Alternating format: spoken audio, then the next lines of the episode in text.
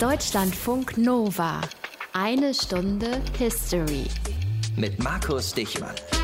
150.000 Schweine am Haken. Habe ich im letzten Jahr gelernt, dass das der Fachausdruck ist fürs Töten von Schweinen zur anschließenden Schlachtung. 150.000 Schweine landen am Haken. Und zwar nicht im Jahr, nicht im Monat, nicht mal in der Woche, sondern 150.000 Schweine am Tag in Deutschland. Wir können sicher heute mal drüber reden, was das bedeutet, so für unser Verhältnis zu Fleisch und Tieren. Wir wollen uns aber vor allem erstmal fragen, wer macht das eigentlich? Ja, ihr kennt ja spätestens seit Corona alle den Namen Tönnies, Deutschlands größtes Schlachterunternehmen. Und dann gibt es da noch Westfleisch, Vion oder Danish Crown und die machen zusammen zwei Drittel der Marktanteile klar. Und zwar nach ihren jeweiligen Geschäftsmodellen, die ja nun auch heftig in der Kritik stehen. Im 19. Jahrhundert, genauer im Preußen des 19. Jahrhunderts, da hat man das anders lösen wollen. Da gab es öffentliche, staatliche Schlachthöfe. Und ob das eine gute Idee war, das wollen wir heute hier in eine Stunde History unter die Lupe nehmen. Aus den prallgefüllten Schatzkammern der Menschheitsgeschichte. Euer Deutschlandfunk Nova-Historiker Dr. Matthias von Helfeld. Und wichtig für uns, Matthias, grüße dich. Hi, grüß dich. Ist ja heute erstmal, dass es bis ins 19. Jahrhundert so etwas wie große organisierte Schlachthöfe gar nicht gab. Die wurden dann nämlich erst wirklich sinnvoll und auch notwendig im 19. Jahrhundert. Warum? Ja, es hat zwei ganz große Entwicklungen gegeben im 19. Jahrhundert. Das eine ist Stichwort Industrialisierung und das andere Stichwort ist damit zusammenhängend natürlich Urbanisierung. Mhm. Zunächst die Industrialisierung, die beginnt in England. Das ist eine Mechanisierung der Produktionsmöglichkeiten. Es werden Dampfmaschinen und Elektro Elektrizität und viele weitere Entdeckungen gemacht und diese Erfindungen lösen einen Boom aus. Ja, wobei von diesem Boom wahrscheinlich nicht alle gleichzeitig was mitbekommen haben werden, denn in deutschen Landen des 19. Jahrhunderts lebt noch ein sehr großer Teil der Bevölkerung auf dem Land. Ne? Ja, die meisten haben gar nichts davon mitgekriegt, weil 75 Prozent auf dem Land wohnten. Deutschland war vollkommen agrarisch durchstrukturiert. Es gab Landwirtschaft, es gab natürlich Viehzucht. Es gab viele Bauernfamilien, die mit allen Familienmitgliedern auf den Feldern arbeiten. Es gab dort sehr schwierige Lebensverhältnisse. Es gab Abhängigkeitsverhältnisse gegenüber Landbesitzern. Aber im 19. Jahrhundert kann man eben auch andere Entwicklungen feststellen. Ab Mitte des 18. Jahrhunderts schon steigen die Lebenserwartungen, die Ernährung wird besser, der medizinische Fortschritt kommt voran, es geht allmählich die Kindersterblichkeit zurück, gleichzeitig eben steigt Lebenserwartung auch im 19. Jahrhundert, die gesamte Sterblichkeit geht runter, aber die durchschnittliche Zahl von Kindern, die eine Frau in ihrem Leben zur Welt bringt, die ist konstant geblieben. Mhm. Also Logik, es steigt die Bevölkerungszahl. Und da sind wir jetzt auch bei der Urbanisierung, denn diese immer weiter größer wachsende Bevölkerung zieht immer häufiger in die Städte. Ja, weil immer mehr Menschen auf dem Land leben erstmal, immer mehr Menschen müssen dort ernährt werden. Das ist zunehmend schwieriger. Es gibt wenig Alternativen. Also gehen zunächst einmal meistens die Männer in die umliegenden Dörfer, in die kleinen Städtchen und die bieten ihre Arbeit in den dortigen Manufakturen an. Dort wird es natürlich immer interessanter, je mehr Manufakturen es gibt. Dann ziehen irgendwann die Familien nach oder Teile der Familie in die eben umliegenden Kleinstädte. Die wiederum werden dann sehr schnell sehr viel größer mhm. und dort entwickelt sich meistens an den Rändern der Städte auch das, was wir als Pauperismus kennen, also strukturelle Armut. Und nur mal so eine Zahl zwischen 1800 und 1900, ja, da steigt die Zahl der Arbeiter um das 100-fache. Das sind Veränderungen, die können wir uns, glaube ich, heute gar nicht mehr vorstellen. Selbst wenn man da die digitale Revolution zunimmt, ich weiß nicht, ob das unser Leben so verändert hat wie da im 19. Jahrhundert. Aber Matthias, du hast den Pauperismus ja gerade schon angesprochen. Ne? Das heißt, diese erhofften Jobs, die gibt es nicht für alle in den Städten. Ja, hauptsächlich nicht sofort. Es dauert nämlich eine Weile, bis die Industrialisierung dann in den Städten auch neue Jobs hervorbringt. Aber trotzdem werden zunächst einmal schon Arbeiter in die Stadt gelockt. Und daher kommt eben das, was Marx dann das Lumpenproletariat nennt. Oder man kann auch sagen Industrieproletariat. Und was eben noch ganz wichtig ist, in diesen Städten gibt es am Anfang keine Infrastruktur. Ich sage mal so zwei Beispiele. Es gibt zu wenig Wohnungen. Es gibt natürlich auch keine Straßen. Krankenhäuser fehlen etc. etc. Also es ist ist eine Entwicklung, die erst nach und nach stattfindet und vor allem Sie findet statt bei geringen Löhnen, bei schlechten Arbeitsbedingungen, bei prekären Lebensverhältnissen, das würden wir heute sagen. Mhm. Und daraus ergibt sich dann das, was wir heute auch noch kennen, nämlich die soziale Frage. So, und jetzt kommen wir mal zum Schlachten. Denn alle diese vielen Menschen in den Städten mit zum Teil kleinen Einkommen, die wollen alle Fleisch essen. Und dann wird Matthias der Schlachthofzwang eingeführt. Ja, und zwar mit gutem Grund, wie ich finde, weil nämlich geschlachtet wurde auf der Straße, auf der offenen. Äh, es wurde in den Hinterhöfen geschlachtet. Es wurde keinerlei Rücksicht auf das Wohl der Tiere genommen, mhm. also ohne Betäubung wurde geschlachtet. Es wurde nicht Rücksicht genommen auf irgendwelche hygienischen Vorstellungen. Es breiteten sich Krankheiten aus und man hat mit dieser Schlachthofverordnung äh, veterinärmedizinische Untersuchungen eingeführt, damit das Fleisch, das konsumiert wird, sauber ist oder nicht schädlich für die Menschen. Und all das bedeutete natürlich eine Verbesserung Verbesserung des Lebensstandards, jedenfalls von der Idee her. Und das ist auch in den meisten Fällen so geworden. Schauen wir uns heute an, hier in eine Stunde History für Deutschlandfunk Nova. So etwas wie einen Schlachthofzwang gibt es dann also erstmals 1881, also vor 140 Jahren in Preußen. Und wie vorher geschlachtet wurde und wie der Schlachthofzwang dann durchgesetzt wurde, das hat für uns Grit Eggerichs recherchiert. Willkommen in der schmutzigsten Hauptstadt Europas. Wien ist längst kanalisiert, Hamburgs Kanalisation ist im Bau, aber hier an der Spree, ups, kommt das Dreckwasser immer noch direkt auf die Straße. Genau wie Küchenabfälle oder auch Reste von Tierkadavern. Denn geschlachtet wird zu dieser Zeit in Wohnungen und Hinterhöfen mitten in der Stadt. In rund 800 Privatmetzgereien. Die totgeweihten Tiere werden dazu durch die Straßen getrieben. All das macht Dreck. Wenn man sich vorstellt, dass alles Schmutzwasser und aller Unrat aus Häusern und Höfen auf die schlecht gepflasterten Straßen gelangten, sich dort mit dem Straßenkot vermengten und in Fäulnis und stinkende Gärung übergingen, so bekommt man einen Begriff davon, durch was für Ausdünstungen die Bewohner der Stadt belästigt wurden. Der Gestank ist nicht alles. Es gibt immer neue Choleraschübe in Berlin und die Stadt wächst. Sie hat 1871 schon über 800.000 Einwohner. Sechs Jahre später wird die Millionenmarke geknackt. Fabriken und Mietskasernen für das zugewanderte Industrieproletariat schießen aus dem Boden. Die Massen müssen essen und sie haben Appetit auf Fleisch. Die erste Aufgabe, die verfolgt werden muss, ist nicht die Herstellung billigen, sondern gesunden Fleisches. Das ist Rudolf Virchow, Pathologe an der Charité. Politik ist für ihn, so sagt er, Medizin im Großen. Als Kommunalpolitiker kämpft er für mehr staatliche Gesundheitsfürsorge, auch für Arbeiterinnen und Arbeiter. Virchow fordert nicht nur den Bau einer Kanalisation, er will auch das Schlachten in der Stadt abschaffen. Denn die Metzger sind sehr erfolgreich darin, sich Hygienekontrollen zu entziehen. Die anderen Handwerker, welche mit Lebensmitteln zu tun haben, kann die Polizei leicht in Ordnung halten. Allein bei den Fleischern findet sie fast beständig große Hindernisse. Ihre Widerspenstigkeit ist öfters sehr groß. Daher auch diejenigen, welche mit dem Polizeiwesen zu tun haben, bekennen müssen, dass kein Handwerk so viel Arbeit mache und Verdruss verursache als die Fleischhauergilde. Die Kanalisation wird im Jahr 1873 endlich beschlossen. Bis es aber zum ersten Spatenstich eines zentralen Schlachthofs kommt, erklärt Virchow unermüdlich den Zusammenhang zwischen Hygiene und Gesundheit. Dass Tiere Seuchen auf den Menschen übertragen das Fleisch, bevor es verkauft und gegessen wird, doch bitte auf Wurmbefall kontrolliert werden sollte. 17 Jahre lang diskutiert das Abgeordnetenhaus. Kommissionen werden gebildet, Abordnungen besichtigen Schlachthäuser in Paris, London und Mailand. Unterdessen hat Preußen längst ein Gesetz verabschiedet. Gesetz betreffend die Errichtung öffentlicher, ausschließlich zu benutzender Schlachthäuser ausgegeben zu Berlin, den 6. April 1868. Erst acht Jahre später kauft die Kommunalverwaltung Ackerfläche am Stadtrand. Ein Grundstück so groß wie 50 Fußballfelder, da wo heute die dicht besiedelten Stadtteile Friedrichshain und Lichtenberg aneinander grenzen. Hier baute die Stadt Ställe und Verkaufshallen für die Tiere und Schlachthäuser, um ihnen den Garaus zu machen, sie auszubluten und zu zerlegen. Dazu kamen ein Seuchenhof, um krankes Vieh zu isolieren, und ein repräsentatives Gebäude für die Beamten, die das frische Schlachtfleisch auf Würmer und später auch auf Bakterien untersuchten. Am 3. März 1881 nahm der Zentralvieh- und Schlachthof in Berlin seinen Betrieb auf. Der Auftakt zur industriellen Verarbeitung von Tieren zu Fleisch.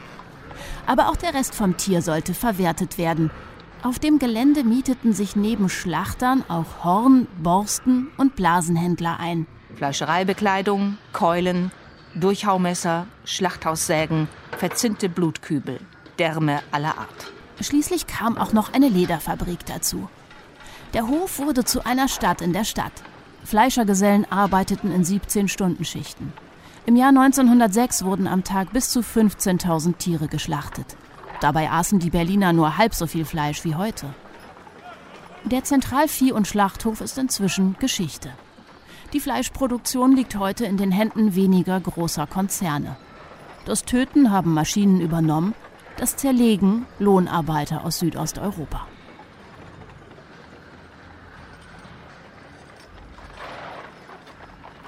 Grit Eggerichs für eine Stunde History über das Ende des Schlachtens im Hinterhof. Die Preußen haben also angefangen mit so etwas wie einem Schlachthofzwang und der Einrichtung großer Vieh- und Schlachthöfe im Jahr 1881. Da haben sie die preußische Schlachthofordnung erlassen. Unser Thema heute in einer Stunde History, aber vielleicht war das auch nur ein Anfang und nicht der Anfang. Denn in anderen Städten in ganz Europa, auf der ganzen Welt wurde schon im großen Stil geschlachtet. Und darüber sprechen wir jetzt nochmal mit Helmut Lackner vom Technischen Museum Wien, der einen Aufsatz geschrieben hat über das blutige Geschäft, so der Titel dieses Textes. Hallo, Herr Lackner. Guten Tag. Danke für die Einladung. Wo entstanden denn aus Ihrer Sicht so die ersten großen zentralen Schlachthöfe? Äh, da gibt es einen bedeutenden Pionier auf diesem Gebiet, das Frankreich von Napoleon Bonaparte. Mhm. Per Dekret verordnete er nach der Französischen Revolution, der um 1807 für Paris und dann 1810 für ganz Frankreich mhm. eigentlich einen Schlachthauszwang und den Bau von öffentlichen Schlachthäusern. Also das war der Pionier und dann auch das Vorbild für viele andere Großstädte in Europa. Schon deutlich vor Preußen, muss man sagen. Deutlich vor Preußen, eigentlich deutlich vor allen anderen. Ja. Ja. Wien war relativ früh in den späten 1840er Jahren, 1851 wird der dann größte Schlachthof in St. Marx in Wien dann eröffnet. Ja, und dann so in den 1860er Jahren geht es generell los. Und da werden dann auch in den großen deutschen Städten die ersten Schlachthöfe und Viehmärkte errichtet. Die ersten noch äh, im Wesentlichen von den Fleischerinnungen oder Genossenschaften bis dann 10, 20 Jahre später dann die großen kommunalen, die öffentlichen Schlachthöfe folgten. Wir haben uns heute schon ein paar Gedanken gemacht zu den Gründen dieser Schlachthöfe, zu den Gründen ihrer Entstehung. Welche wären das aus Ihrer Sicht? Das sind vor allem die hygienischen Gründe in den rasch wachsenden Städten dann in der zweiten Hälfte des 19. Jahrhunderts. Nur kurz, Berlin wächst von einer halben Million bis 1910 auf zwei Millionen. Mhm. Und das passiert innerhalb weniger Jahrzehnte, also ein ganz großer Wandel gegenüber Jahrhunderten davor, wo relativ eine langsame Entwicklung passiert ist. Dieser Bevölkerungswachstum, die Industrialisierung, der Eisenbahnverkehr, die Migration vom Land in die Stadt sozusagen verändert diese Städte enorm. Und es kommt natürlich zu negativen Begleiterscheinungen in diesen eng verbauten Städten durch den Zuzug, Verunreinigung von Luft und Wasser, Lärm, Gestank. Die Cholera-Epidemie oder mehrere Cholera-Epidemien seit den 1830er Jahren verweisen darauf, dass sozusagen, dass sich etwas ändern muss. Es entsteht die Hygiene als neue Wissenschaft. In Deutschland sind es vor allem Max Bettenkofer, Robert Koch und in Berlin ganz zentral Rudolf Virchow, der sich auch dann für den Bau eines öffentlichen Schlachthofes einsetzen wird. Und die Kommunen, die ja seit 1807, 1810 in Preußen frei sind, also sich selbst verwalten können, stehen vor enormen Aufgaben. Äh, da geht es dann um die Energieversorgung, um Kanalisationsbauten, um mhm. Wasserleitungen, Abfall und eben auch um öffentliche, kommunale Schlachthöfe. Gewaltige Millioneninvestitionen, die diese Städte nur durch Kredite und Anleihen bewältigen können. Aber es hängt ja alles zusammen, was Sie eben beschrieben haben. Kanalisation, Schlachthöfe. Zusammen, ja. ja. Das heißt, da musste auch die Stadtplanung dieser neuen großen Metropolen eigentlich komplett neu gedacht werden.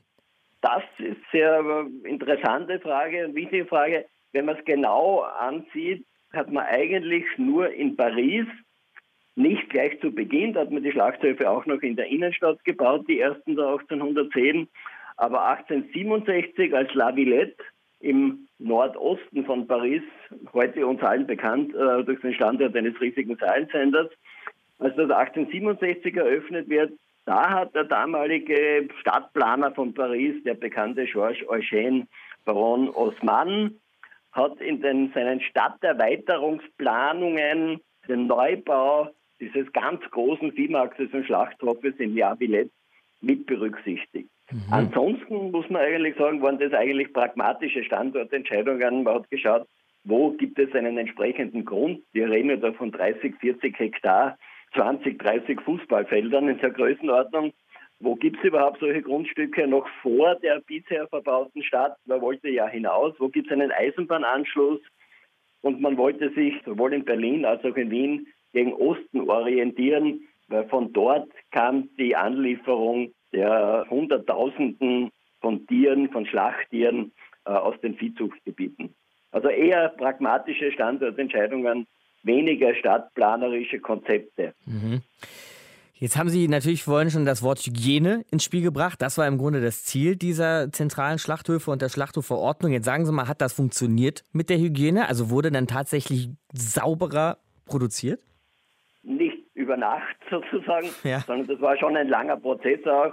Einerseits sozusagen äh, ganz wesentlich die wissenschaftliche Forschung. Ich habe schon die drei Namen, Bettenkofer, Wircher und Koch als Beispiel genannt. Da müssen ja mal sozusagen die Verursacher von solchen Seuchenereignissen, von Cholera und so weiter identifiziert werden, damit man etwas dagegen tun kann. Erst dann kann man eben Kanal- und, und Wasserleitungen und solche Dinge bauen. Dann kommt die Trichinenkrankheit dazu, also erstens bei den Tieren in den 1860er Jahren.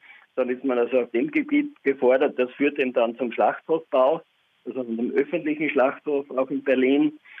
Ja, und es gibt natürlich auch Widerstände. Ich meine, um in dieser Zeit, so 1870, 80, gibt es in Berlin rund 800 private Schlachtstätten. Mhm. Direkt in der verbauten Stadt. Da werden die Tiere hineingetrieben in die Stadt, da wird in Hinterhöfen geschlachtet, in den Kellern geschlachtet. Und diese Metzger, die Schlechter, war natürlich ein sehr selbstbewusstes äh, Volk. Sie wollten sich ihr Geschäft nicht vermiesen lassen. Genau. Um es mhm. kurz zu machen, es hat auf jeden Fall eine Generation gedauert, bis man die Vorteile eines zentralen Schlachthofes und eines Viehmarktes also wirklich äh, eingesehen hat und akzeptiert hat. Trotzdem gibt es um 1900 immer noch 200 Metzger direkt in der Stadt. Helmut Lackner, bei uns in einer Stunde History im Gespräch. Ich danke Ihnen, Herr Lackner. Vielen Dank auch. Wir haben die Gleichung heute ja schon mal aufgemacht. Ne? Immer mehr Menschen in den Städten, gleich immer mehr Bedarf nach Fleisch. Im 19. Jahrhundert war das auf jeden Fall so. Also, Matthias, mussten diese großen Schlachthöfe auch irgendwie in die wachsenden Städte integriert werden. Ja, das kann man so sagen. Und da gab es auch ein ganz konkretes Beispiel. Zum Beispiel der städtische Vieh- und Schlachthof in Berlin. Und dieses, das Vorbild für diesen Schlachthof, das stammt aus den USA. Dort gibt es nämlich seit 1845, also schon rund 40 Jahre vorher, industrielle Schlachthöfe mit Fließband und Kühlanlagen. Und der erste entsteht in Chicago. Dann kommt das amerikanische System der Kapitalismus zum Tragen. Es bildet sich ein Kartell mit fünf Schlachthöfen, das nennt sich dann The Big Five. Und damit wird Lebensmittelproduktion zu einer großen, weltweit agierenden Geschäftsidee. Und die Kritiker kommen natürlich auch sofort auf den Plan, die sagen, das gibt Menschen und Tier unwürdige Bedingungen, unter denen dort geschlachtet wird. Und all das sei eben auf die schlimmen Folgen des Monopolkapitalismus zurückzuführen. Man kann das im Übrigen auch literarisch nachvollziehen. Upton Sinclair hat geschrieben Der Dschungel und Bertolt Brecht Brecht, die heilige Johanna der Schlachthöfe, beides ist da sozusagen verortet in diesen Schlachthöfe. Jetzt war ja aber eigentlich die Hoffnung, dass die Schlachthöfe die Hygiene und die Bedingungen in der Fleischproduktion verbessern. Aber wenn du jetzt hier mit Sinclair und Brecht kommst, die das offensichtlich kritisiert haben, sieht mir das so aus, als hätte es der Hygiene erstmal nicht weitergeholfen. Na, du musst dir das so vorstellen, dass Nachttöpfe, Pflanzen- und Nahrungsmittelreste, Schlachtblut, Fleischreste, all das Zeug wird einfach auf die Straße mmh. gekippt. Mhm. Oder man lagert es öffentlich, jedenfalls nicht abgedeckt. Hausunrat oder Mist aus den Ställen, das bleibt auch offen liegen. Dazwischen läuft das liebe Vieh herum oder die Haustiere der Menschen. Alles das wird durch Regenwasser feucht, durch die Sonne wird es warm. Und das ist natürlich ein ein wunderbares Umfeld für Seuchen, für Epidemien oder für sich rasch ausbreitende Krankheiten. Aber es gibt in den Schlachthöfen auch andere Entwicklungen. Also es ist wie immer zweischneidig. Anfang des mhm. 18. Jahrhunderts wird nämlich das erste Mikroskop entwickelt, das Bakterien erkennt und andere Mikroorganismen.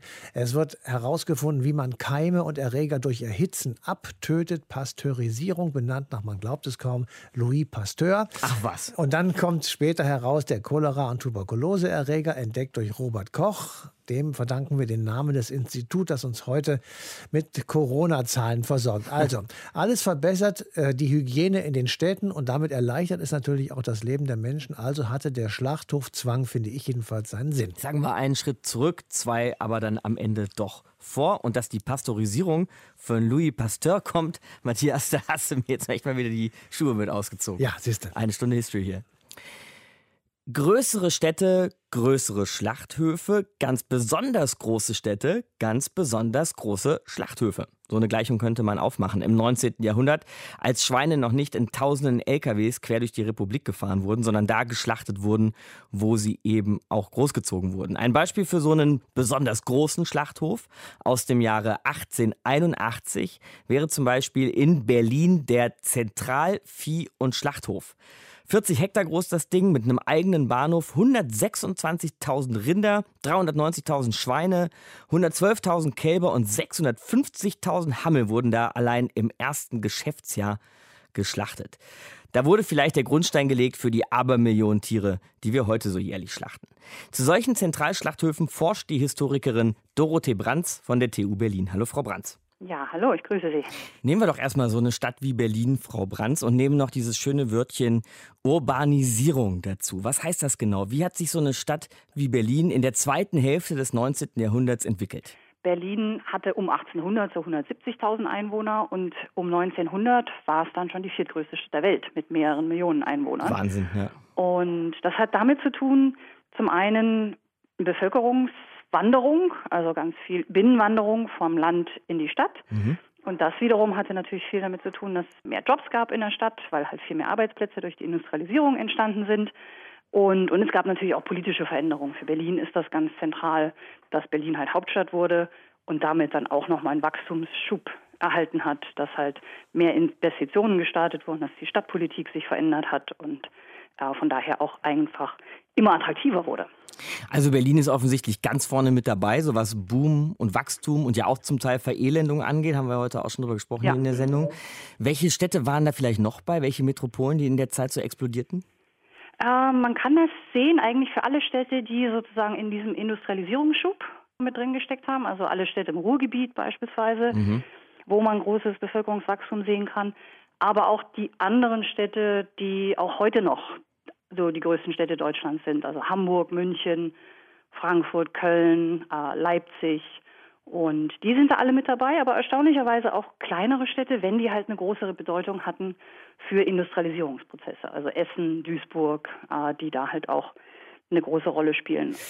Und diese Städte brauchten Fleisch, Frau Brands? Ja, die brauchten Fleisch, weil man im 19. Jahrhundert noch hauptsächlich von einem städtischen Selbstversorgerprinzip ausgegangen ist, was bedeutet, dass eine Stadt für seine Bevölkerung halt auch Sorge tragen konnte und sie halt auch selber ernähren mhm. sollte und noch nicht von überall her, so wie wir das heute haben, halt Sachen importiert wurden. Genau, und da kommen wir jetzt eben auch zu Ihrem Forschungs- oder einem Ihrer Forschungsschwerpunkte, diesen zentralen Vieh- und Schlachthöfen. Ich habe mir das für Berlin nochmal angeguckt, der ist ja quasi sogar eingemeindet worden, dieser Hof, ne? Ähm, praktisch ein öffentlicher Raum. Können Sie uns mal erklären, wie so ein zentraler Vieh- und Schlachthof vielleicht damals aussah? Was war da los? Da muss ja irre was los gewesen sein eigentlich. Also das Gelände in Berlin, also das ist im Nordosten von Berlin, also heute wo Lichtenberg ist und also Storkower Straße im Nordosten zwischen Prenzlauer Berg und Lichtenberg und das gehörte damals noch gar nicht zum Stadtgebiet von Berlin dazu und wurde dann halt mit eingemeindet, weil die Idee war, wie in den meisten großen Städten Europas oder auch in Nordamerika, Chicago ist ein anderes Beispiel dafür, mhm. dass Schlachthöfe und halt das Schlachten aus dem Zentrum der Stadt an den Stadtrand verlegt werden sollte. Und es musste aber trotzdem noch im Stadtgebiet drin sein, damit die Stadt halt noch gesetzlich eingreifen kann, was dort passiert. Also von daher war es ganz, ganz wichtig, dass es halt zur Stadt gehört, aber so weit wie möglich von den Innenstadtbezirken entfernt ist. Und in Berlin hat man das halt so geregelt, dass man da ein Gebiet mit annektiert hat. 1868 halt ein Gesetz erlassen, dass eigentlich ein Schlachtzwang besteht, also dass nur in öffentlichen Einrichtungen geschlachtet werden darf und nicht mehr privat. Und das hat dann aber bis 1881 gedauert, bis es dann wirklich umgesetzt werden konnte und man halt diesen zentralen Schlachthof hatte. Und zuerst hatte halt auch ein Eisenbahnmogul, also Bethel Strausberg, hatte versucht, das in Eigeninitiative halt als privaten Schlachthof zu erbauen. Mhm. Und äh, weil das natürlich großen Profit versprochen hat. So wie heute äh, ja halt auch, noch, muss man sagen. Genau. Mhm. Und äh, von eben, von daher war vielleicht Strausberg der Tönnis des 19. Ja, Jahrhunderts genau. in gewisser Weise, mhm. Weil das halt ganz eng auch mit der Expansion der Eisenbahn zu tun hat. Und deswegen sieht man das an vielen Orten, dass halt gerade Eisenbahn Entrepreneure sich sehr für Schlachthöfe interessiert haben, weil sie halt dachten, dann können sie halt mit der Eisenbahn die Tiere zu den Zentralviehhöfen bringen und die Schlachthöfe sind dann gleich daneben angesiedelt, um das Ganze zu zentralisieren. Zeigt ja auch, wie das quasi die ganze ja, Stadtarchitektur bestimmt hat, so ein Schlachthof. Auf jeden Fall. Also das hat genau diese Zentralisierung gefördert und dann aber auch eine Zentralisierung in Bezug auf rechtliche Fragen wer ist halt zuständig dafür, wer hat die Gewalt zu bestimmen, über Regelungen, aber auch über Inspektionen und so weiter. Jetzt war ja ein Ziel dieser zentralen Schlachthöfe, die Hygiene zu verbessern. Also in den Schlachthöfen beim Schlachten insgesamt, aber ja eigentlich auch in den Städten. Ist das aufgegangen? Also das hat gerade beim Berliner Schlachthof eine ganz, ganz große Rolle gespielt. Also weil ich habe mir ja auch im Vergleich die Schlachthöfe von Paris und Chicago angeschaut. Mhm. Und in Paris, wo halt die Reform der Schlachthöfe viel, viel früher passiert ist, schon im frühen 19. Jahrhundert, war das eher eine Frage, die Schlachthöfe halt aus der Stadt das Schlachten von den Straßen wegzukriegen, also eher eine räumliche Frage. In Berlin dann, weil man einfach schon viel mehr wusste und das halt erst in der zweiten Hälfte des 19. Jahrhunderts dann zu einem großen Thema wurde, ging es hauptsächlich um Hygienefragen. Man hatte hier in Deutschland halt in den 1860er Jahren Erfahrung gemacht mit Trichinose, also einer Krankheit, die bei Schweinen auftritt, für Schweine als solches vielleicht gar nicht unbedingt so gefährlich ist, aber wenn Menschen das essen, kann mhm. das halt tödlich wirken. Und da hatte man mehrere Ausbrüche im 19. Jahrhundert, die dann halt eine Reformdynamik ausgelöst haben, bei der dann auch Leute wie Rudolf Virchow ganz zentral dabei waren und wo dann halt gesagt wird, wir müssen inspizieren. Also wir können nicht nur von der Gesundheit der Tiere ausgehen, sondern wir müssen auch das Fleisch nach der Schlachtung inspizieren. Und hat es dann aber auch gefruchtet? Also kann man sagen, dass solche Krankheitsausbrüche oder so vielleicht weniger geworden sind? Also es hat gefruchtet in gewisser Weise. Gerade mit der Trichinose hat es dann große Fortschritte gegeben mhm. mit der Inspektion. Aber das hat natürlich auch damit zu tun gehabt, man hat auch viel mehr über Krankheiten gelernt zu der Zeit.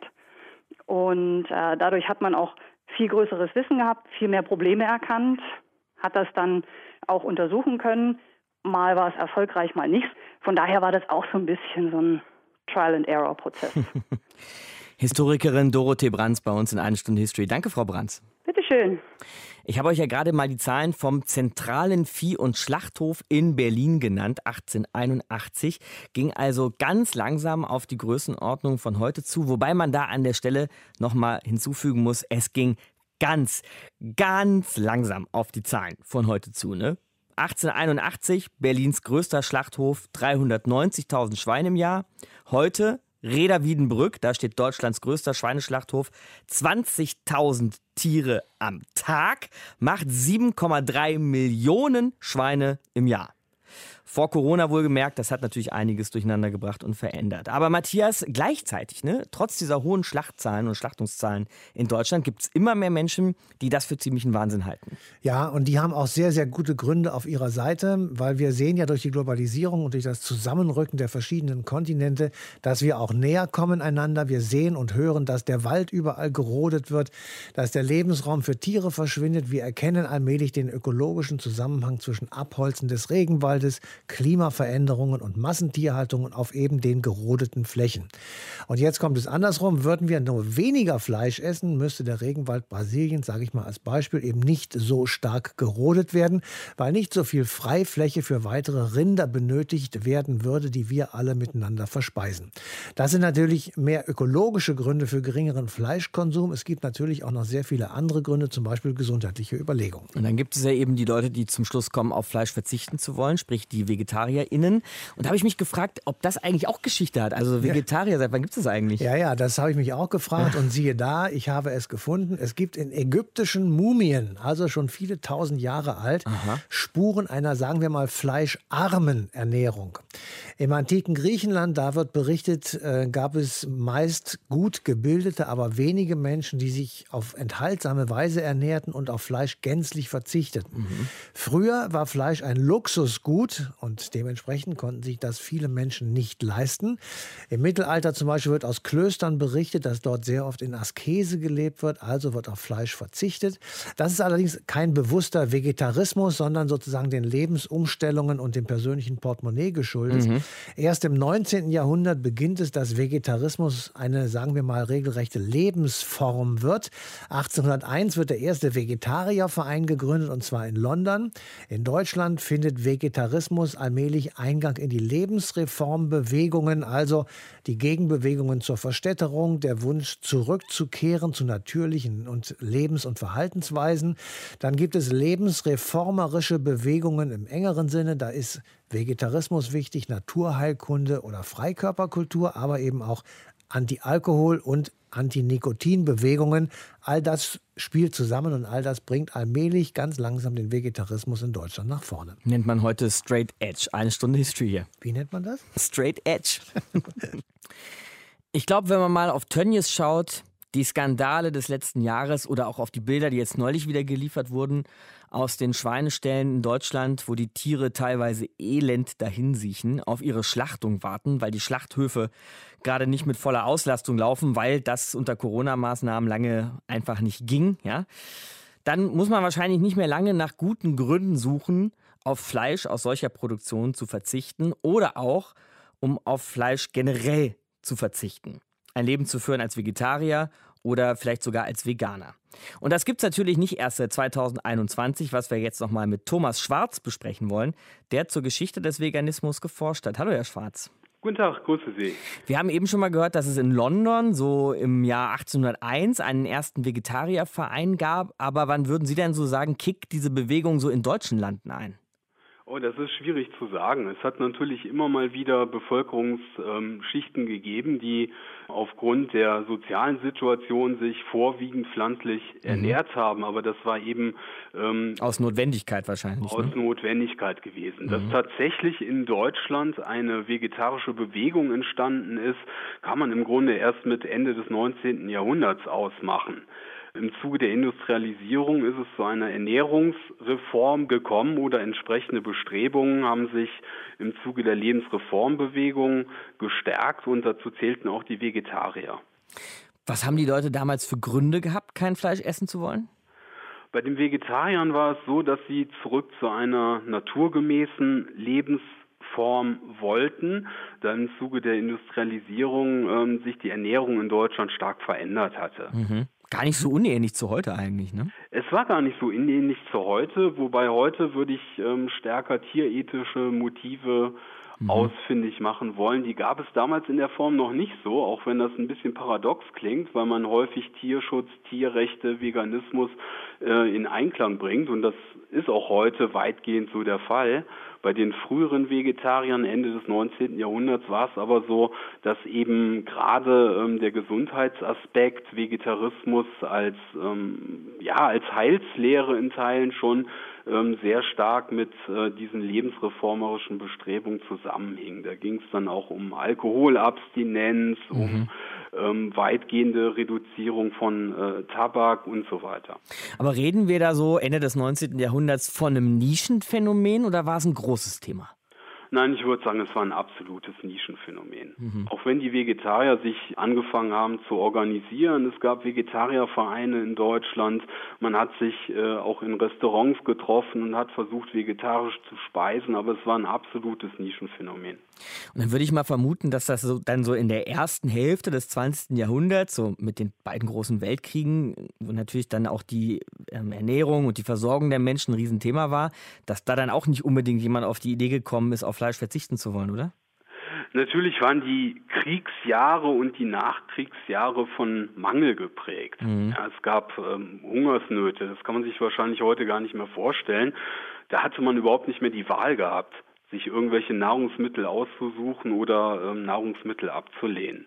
Nichtsdestotrotz ähm, waren pflanzliche Nahrungsmittel dominant, aber das war ähm, nicht selbst gewählt, das war infolge des Mangels eine Notwendigkeit. Was würden Sie denn dann aber sagen, Herr Schwarz? Wann beginnt in Deutschland so eine richtig große vegetarische oder sogar veganische Bewegung, wie wir sie ja heute kennen? Wie wir sie heute kennen, würde ich ungefähr ausmachen mit vielleicht den ausgehenden 1990er Jahren. Mhm. Ähm, nicht zuletzt auch stark verbunden mit Prominenten, mit Schauspielern, zum Teil mit Musikern, die angefangen haben, vegan zu leben, haben das in Interviews äh, vielleicht auch nur am Rande kundgetan und mit den aufkommenden 2000er Jahren hat sowas vielleicht wie ein Boom eingesetzt.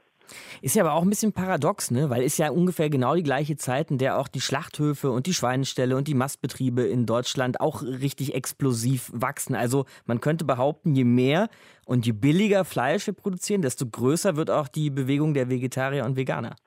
Wahrscheinlich ist es tatsächlich eine Reaktion darauf, dass Leute das einfach nicht mehr ertragen können, was an Bildern auch über die Medien kolportiert wird. Man hat zwar nicht unmittelbar mehr die Schlachtungen ähm, vor Augen, wie das in den früheren Jahren und Jahrzehnten vielleicht der Fall war, dass in den Dörfern geschlachtet wurde. Das ist alles zum Teil weit weggerückt, aber es kommt wieder näher heran, indem Medien darüber berichten und indem das über soziale Netzwerke geteilt wird und Menschen mit dem konfrontiert sind. Das hat schon ein bisschen was aus meiner Sicht äh, von einer ja, Traumatisierung oder eine, einem traumatischen Erlebnis, dass Menschen diese Unmittelbarkeit dann doch über die Medien erleben und eben Veganismus ja eine Gegenreaktion ist. Gleichzeitig gibt es aber eben auch immer mehr Fleisch zu immer geringeren Preisen. Und denken wir nur mal an die Diskussion um den Veggie Day, der mal vorgeschlagen wurde, also einen Tag vegetarisch in der Woche in den Kantinen in Deutschland. Da merkt man schon, das Fleisch ist den Deutschen heilig. Oder was würden Sie sagen? Ja, nach wie vor. Man äh, liest ja auch häufiger, dass immer mehr Frauen äh, der Hobbyjagd äh, frönen und sich selber mit Wildfleisch versorgen wollen oder das anderen verfügbar machen. Äh, ich glaube, der Stellenwert von Fleisch, der ist immer noch da. Aber auf der anderen Seite, diese Alternativen, die es gibt, die waren auch über Jahrzehnte so in dieser Form nicht verfügbar.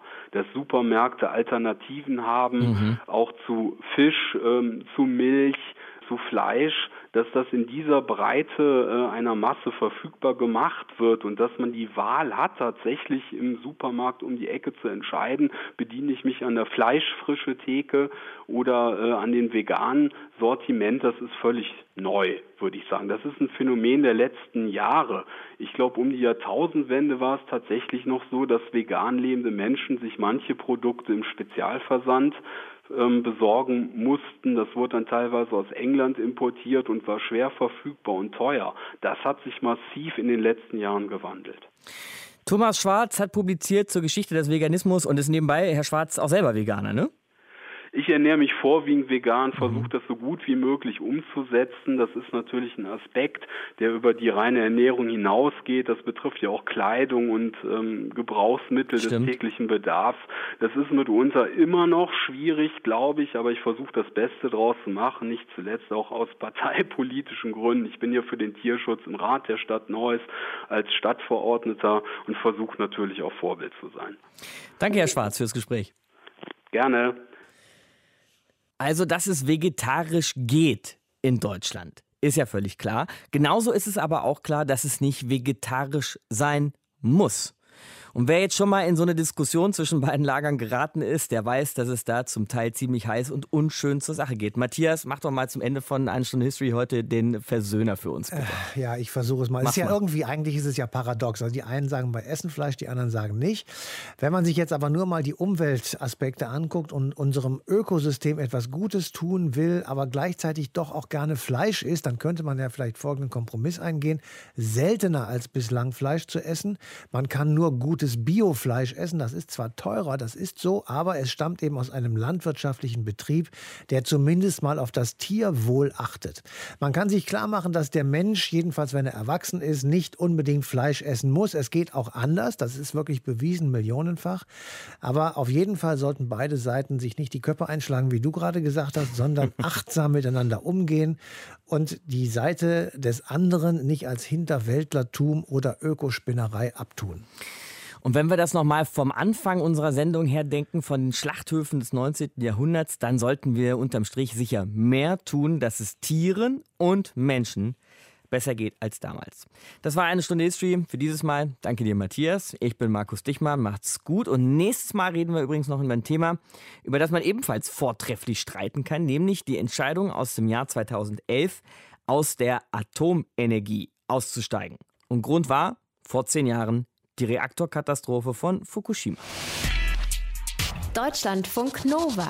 Eine Stunde History. Jeden Montag um 20 Uhr. Mehr auf deutschlandfunknova.de.